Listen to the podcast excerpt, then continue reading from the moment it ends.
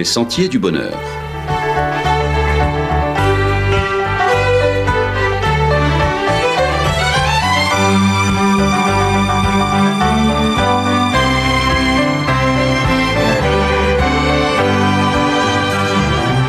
Une émission qui vous apporte un message d'espérance, de paix, de joie et de confiance. Chers amis auditeurs, bonjour. Eric et Sabrina pour emprunter avec vous les sentiers du bonheur. Eric, en ce mois de juin, les parents sont à l'honneur avec la traditionnelle fête des mères célébrée le 4 juin dernier et la fête des pères de ce dimanche 18 juin. Bien sûr, au-delà de l'aspect commercial, ces moments marquent un temps fort que beaucoup de familles apprécient. Maintenant, on ne choisit pas ses parents. Nous avons pourtant avec eux un lien inaliénable qui nous unit à eux, et ce malgré les différends qui peuvent survenir. Ce lien est si fort qu'on le retrouve évoqué dans les dix paroles fondamentales de Dieu, avec ces mots qu'on lit dans Exode 20, au verset 12. Honore ton père et ta mère, afin que tes jours se prolongent dans le pays que l'Éternel ton Dieu te donne. Tu mentionnes les dix paroles, on dit aussi les dix commandements, mais cette expression dix paroles traduit très bien l'idée selon laquelle la parole de Dieu est créatrice. Elle appelle à la vie, comme dans le récit de la Genèse, où l'on retrouve également dix paroles de Dieu. Dans le premier chapitre de la Bible, Dieu s'exprime à dix reprises pour organiser et structurer notre monde et permettre ainsi la vie. C'est avec ce même regard qu'on peut lire les dix paroles d'Exode chapitre 20, dix paroles gravées sur des tables de pierre signifiant leur durabilité et leur permanence. Et parce que ce sont dix paroles de vie, il est tout à fait logique qu'il y en ait au moins une qui s'intéresse aux relations entre parents et enfants, quel que soit l'âge de l'enfant d'ailleurs. Mais que comprendre de ce verbe honorer Honorer ses parents, c'est bien sûr bien plus que leur offrir des cadeaux le jour de la fête des pères ou des mères. Dans la pensée biblique, honorer, c'est tout d'abord respecter, ce qui est différent de vénérer. Ce niveau de dévotion ne revient qu'à Dieu. Mais parce qu'on a évalué, sous-pesé et reconnu une vraie qualité, comme les défauts ou les manques d'ailleurs, on est en mesure d'exprimer de l'estime, de l'appréciation et une attention particulière pour ses parents que l'on distingue entre toutes les autres personnes pour leur manifester de l'intérêt. La notion d'obéissance n'y est pas forcément en première ligne, mais elle fait sens dans cette démarche, notamment pour les jeunes enfants. L'obéissance, euh, ce mot n'a pas trop la cote dans nos sociétés, même pour les plus jeunes. Pourtant, on ne peut pas en faire l'économie dans l'éducation d'un enfant. Autrefois, les enfants obéissaient sans forcément comprendre pourquoi ils le faisaient. Et ils avaient plutôt intérêt à le faire sous peine de sanctions sévères et même de coups. On dit généralement que cela ne nous a pas tués, mais aujourd'hui, il est utile de donner du sens à l'obéissance, d'expliquer le comment et le pourquoi, afin que l'enfant participe à sa propre construction. Il appartient donc aux parents d'exercer leur autorité parentale avec pédagogie, avec amour, avec sagesse, pour conduire leurs jeunes à cette autonomie responsable qui caractérise l'adulte équilibré. Il s'agit là d'un vrai défi à relever avec l'aide de Dieu. L'honneur dû aux parents ne s'arrête pas une fois l'enfant devenu adulte, n'est-ce pas?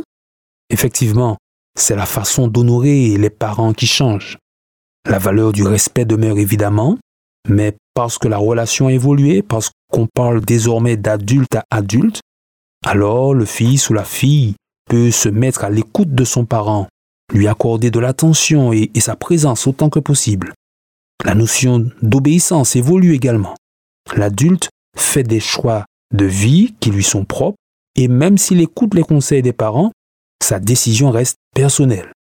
Quoi qu'il en soit, il arrivera certainement ce moment où le parent aura besoin du soutien de ses enfants, qu'il soit matériel, financier ou affectif, et c'est là qu'il s'agira de répondre présent pour continuer à honorer ses parents, quel que soit notre âge. Et que dire des situations où les parents se retrouvent en EHPAD? Est-ce une faute de la part des enfants? Impossible de généraliser ou de juger telle ou telle situation, ce qui n'est ni notre rôle ni celui de quiconque d'ailleurs. Dans certains cas, l'établissement spécialisé est la meilleure solution. Quand le maintien à domicile n'est plus possible, ce qui reste important, c'est la présence, le soutien moral, l'affection qu'on peut apporter de différentes manières. Ce qui est dommageable par contre, que le parent soit à domicile ou logé chez son enfant ou encore en EHPAD, c'est le désintérêt, l'oubli et la négligence, la maltraitance. Honore ton père et ta mère afin que tes jours se prolongent.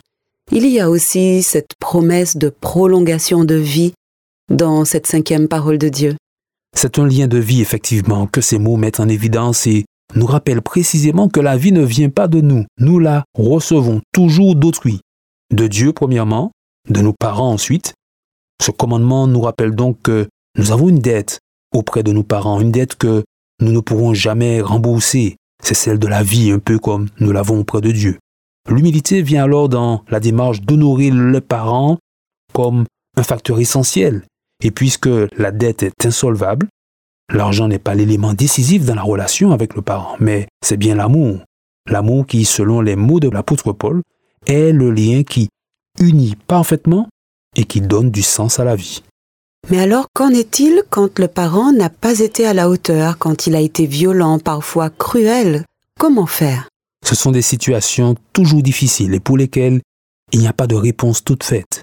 Dans tous les cas, rester bloqué ou prisonnier d'une situation de souffrance à cause d'une enfance malheureuse du fait des parents n'est pas une solution.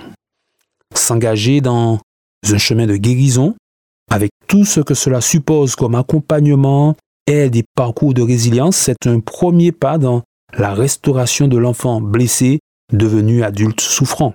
Ensuite, et seulement ensuite, un pas peut être fait vers le parent défaillant. Maintenant, le message du Christ a cette singularité qu'il appelle à la miséricorde et à la générosité même en faveur de ceux qui ne le méritent pas. Alors, avec lui et à sa suite, cela reste possible d'honorer le parent qui n'a pas été à la hauteur de sa mission. On le dit parce que l'équilibre global de notre vie dépend aussi de la façon dont nous gérons le lien familial. On ne peut jamais s'en dégager totalement parce qu'il participe de toute manière à notre identité. Randonner sur les sentiers du bonheur inclut d'accorder une attention particulière aux parents pour les honorer toutes les fois où l'occasion se présente. Oui, le respect et l'amour pour ceux qui nous ont précédés non seulement sont justes pour eux, mais en même temps bienfaisants pour nous. C'est l'idéal que propose la parole de Dieu qui nous accompagne également quand des situations particulières se présentent. Alors, euh, chers amis auditeurs, bonne randonnée à tous et à bientôt.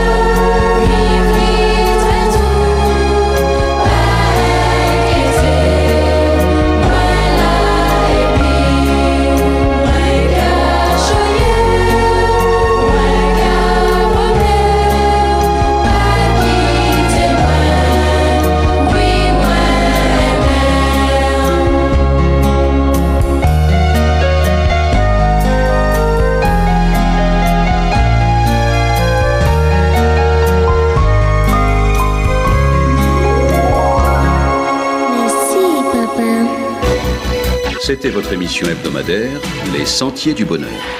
Un programme présenté par l'Église adventiste du 7e jour. Aimeriez-vous lire le texte de la causerie d'aujourd'hui? Demandez-le. Il vous sera envoyé gracieusement. Nous tenons également à votre disposition notre cours de Bible gratuit par correspondance. Nous le recommandons vivement à tous nos auditeurs. Écrivez-nous aujourd'hui même. Voici notre adresse. Boîte postale 50 97 282 Le Lamentin CEDEX 2. Nous nous réjouissons à la pensée de vous retrouver à l'écoute la semaine prochaine à la même heure. À bientôt.